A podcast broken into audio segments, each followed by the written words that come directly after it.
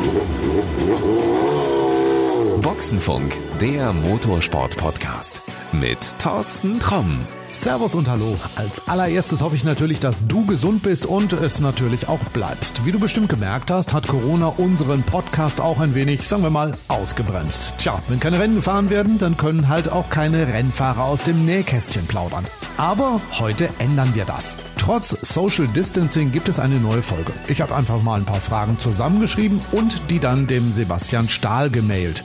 Seine Antworten sind dann komplett virenfrei per Internet hier angekommen und du kannst deshalb eine neue Folge von Boxenfunk hören. Also, los geht's! Sebastian, als erstes natürlich geht's dir gut und hat Corona einen großen Bogen um dich und deine Familie gemacht? Ja, als allererstes natürlich auch ähm, ein ja, gesundes äh, Hallo an alle Zuhörer und ich hoffe natürlich auch, dass es euch allen gut geht. Bei uns hat Corona einen großen Bogen drum gemacht und ich hoffe, das wird auch so bleiben. Sehr gut. Ich habe festgestellt, dass du einen Wikipedia-Eintrag hast. Kann nicht jeder von sich behaupten, ich zum Beispiel habe keinen. Dort heißt es, Sebastian Stahl ist ein ehemaliger deutscher Automobilrennfahrer. Hä? Ehemaliger? Hast du den Helm jetzt inzwischen an den Nagel gehangen? Tja, was Wikipedia alles so schreibt. Ähm, es ist natürlich richtig, dass ich in den letzten Jahren keine konstante Rennserie gefahren habe. Aber natürlich habe ich äh, eine aktuelle Rennfahrerlizenz und könnte jederzeit irgendwo ins Cockpit steigen und fahren. Wobei ich mich aktuell mehr auf die Markenbotschafter-Tätigkeit bei Cupra oder die Instruktortätigkeit bei der Lamborghini Squadra Corse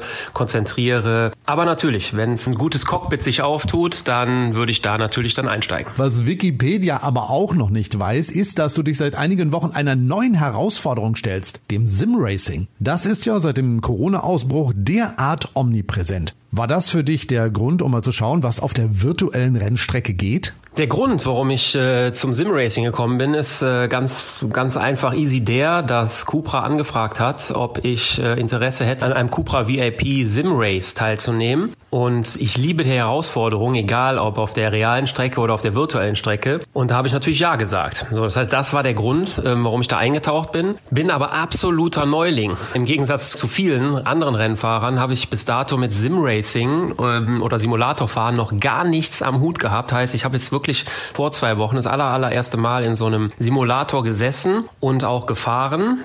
Und ja, ich äh, versuche mich da gerade extrem einzuarbeiten, wobei dieses Thema ja auch viel, viel Training benötigt und das versuche ich mir natürlich in den letzten Abenden ja so zu geben, dass ich äh, hoffentlich immer besser und besser werde. Die Motorsportwelt sieht den Sim-Racing-Boom ja etwas gespalten. Da sind die einen, die total darauf abfahren. BMW DTM-Pilot Philipp Eng fällt mir da gerade ein, der hat sich daheim einen Simulator, ich glaube, für mehr als 20.000 Euro hingestellt. Und dann gibt's die Fahrer, die das alles für Blödsinn halten, weil sie sagen, dass Sim-Racing fernab von der Wirklichkeit ist und sie nicht weiterbringt. Sebastian, wie siehst du das denn als Sim-Racing-Neuling? Du kennst ja nun auch echte Rennautos und echte Rennstrecken zu Genüge. Also ich halte das Sim-Racing nicht für Blödsinn, weil man einfach wirklich sehr, sehr realistisch oder teilweise ja eins zu eins die Strecken vor sich sieht. Das heißt, für Streckenkenntnis ist das unheimlich gut. Dann gibt's die Reaktion. Das heißt, äh, das Auto bricht ja äh, genauso aus wie, wie das echte Rennauto auch. Heißt also, für Reaktionszeiten ist es unheimlich gut. Und ja, es macht mir halt Spaß, äh, sich zu betteln auf der Rennstrecke. Ob man man jetzt natürlich über 20.000 Euro für so einen Simulator ausgeben muss, weiß ich nicht, keine Ahnung. Äh, ist mit Sicherheit was ganz Tolles dann. Aber ich denke mal, so für die Einsteiger gibt's da andere Preiskategorien, die genauso viel äh, Spaß bringen. Und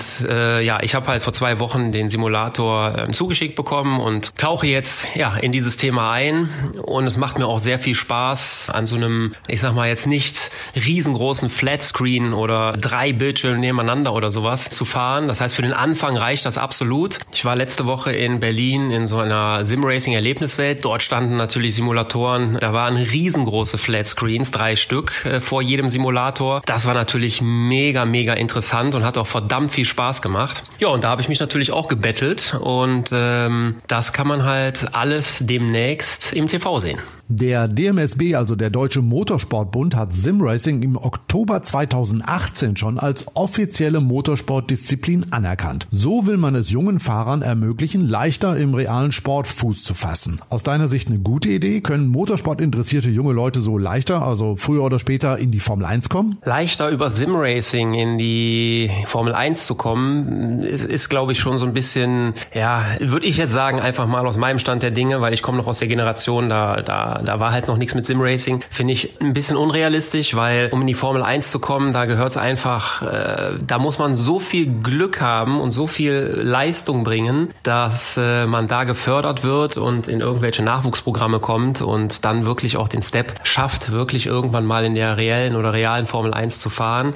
Hm, deshalb, ähm, ob es leicht ist, Fuß zu fahren, so generell im Motorsport, ich denke, wenn Automobilhersteller das unterstützen und man über den Automobilhersteller, ja, ich sag mal, auch ein Package geboten bekommt, wenn man dann im Simracer schnell ist, dass die einem dann unterstützen und dann auf die Rennstrecke bringen, dann ist das mit Sicherheit äh, eine sehr gute Option für junge Fahrer, ja, auch in den richtigen Motorsport zu kommen. Nur bis in die Formel 1, das ist natürlich so ein Step, ja, dahin zu kommen, äh, ich musste das ja auch erfahren, äh, dorthin zu kommen, ist ist verdammt, verdammt schwer. Du hast dich ja auch schon mit professionellen Simracern getroffen und auch auf der Rennstrecke gebettelt. Was hast du von den Kollegen gelernt und vor allen Dingen, wer hat hinterher gewonnen? Ich hatte mich letzte Woche mit einem professionellen Simracer getroffen. Ähm, wir haben uns auch gebettelt, dazu gleich. Das war natürlich sehr interessant, weil derjenige mir mal erzählt hat, äh, was er so alles zu Hause an Equipment stehen hat. Also angefangen von zig Lenkrädern über zig Rechner, alle möglichen Plattformen, wo er unterwegs ist. Mm,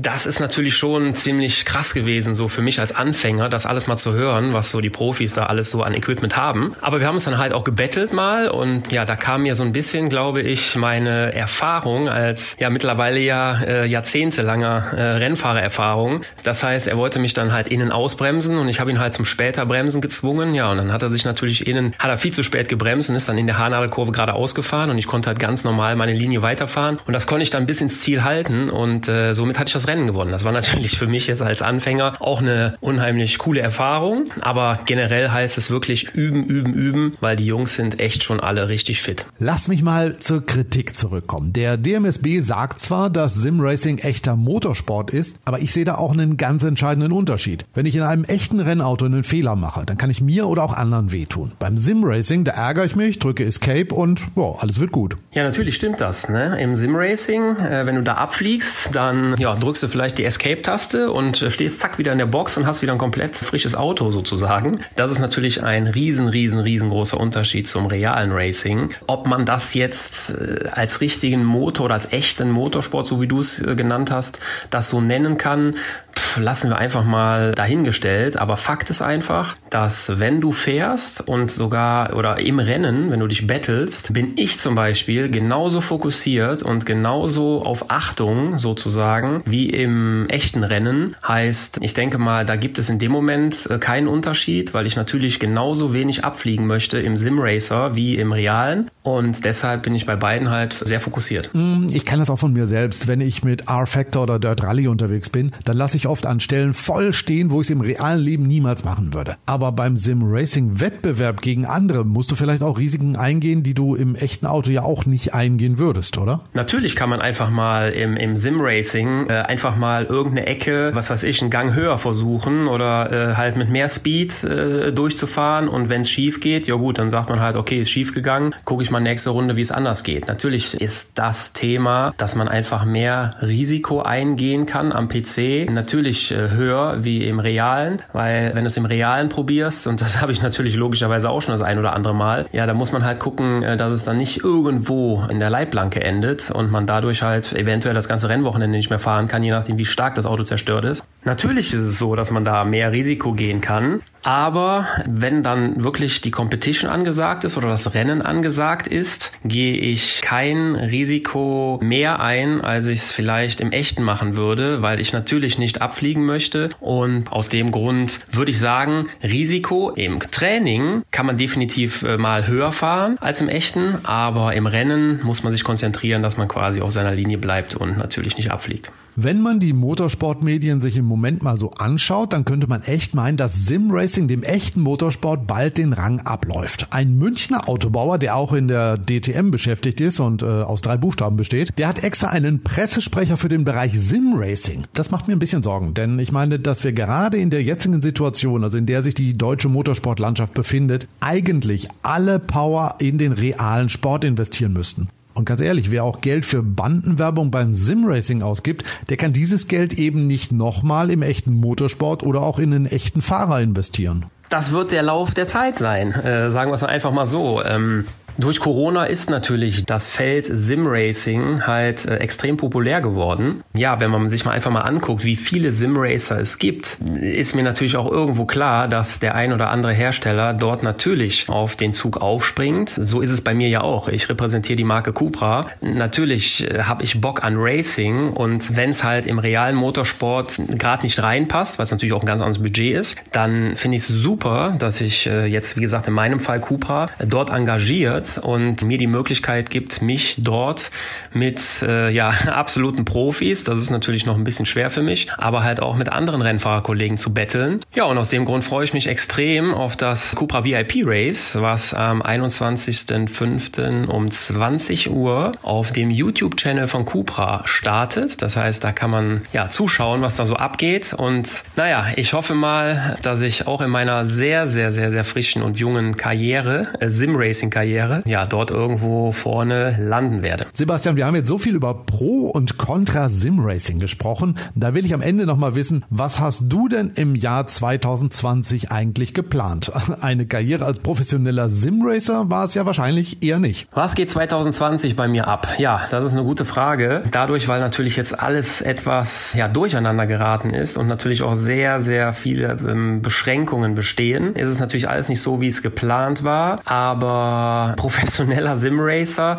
Naja gut, ich meine, ähm, wenn das von jetzt auf gleich alles so einfach gehen würde, dann äh, würde ich vielleicht sagen, auch warum nicht, kann man auch mal machen. Aber ich werde einfach 2020 mich als Simracer einfach mal üben, üben, üben und versuchen, ja, dass die ein oder andere Meisterschaft mitfahren. Vielleicht schaffe ich es ja auch in der Cupra Rennserie mit dem neuen Cupra Competition quasi irgendwo mitzufahren oder mich zu qualifizieren. Ich hoffe es einfach und ja, ansonsten ansonsten stehen halt Events mit Cupra an und was das Thema Lamborghini betrifft, muss man halt schauen, weil das ist natürlich Italien, da ist es ja ganz heftig, wie das ganze Corona-Thema dort kursiert ist und kursiert. Von daher ist es Stand heute so, dass man, ich denke mal, noch ja, einen halben Monat, Monat warten muss, um dann wirklich eine genaue Planung für 2020 wieder zu haben. Super, dann sage ich vielen Dank und lass bald mal wieder was von dir hören. Ja, ich habe zu danken. Vielen Dank, dass ich so ein bisschen was aus dem Nähkästchen erzählen konnte, beziehungsweise von meiner meiner neuen Geschichte mit Simracing.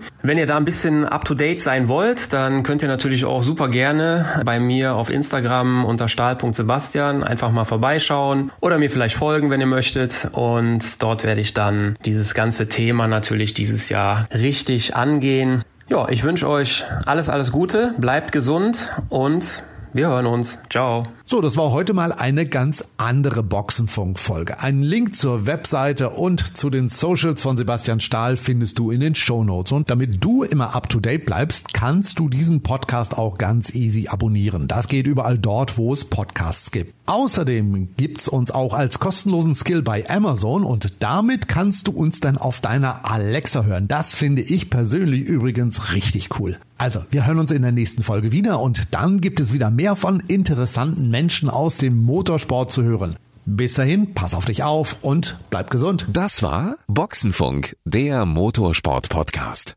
mit Thorsten Tromm.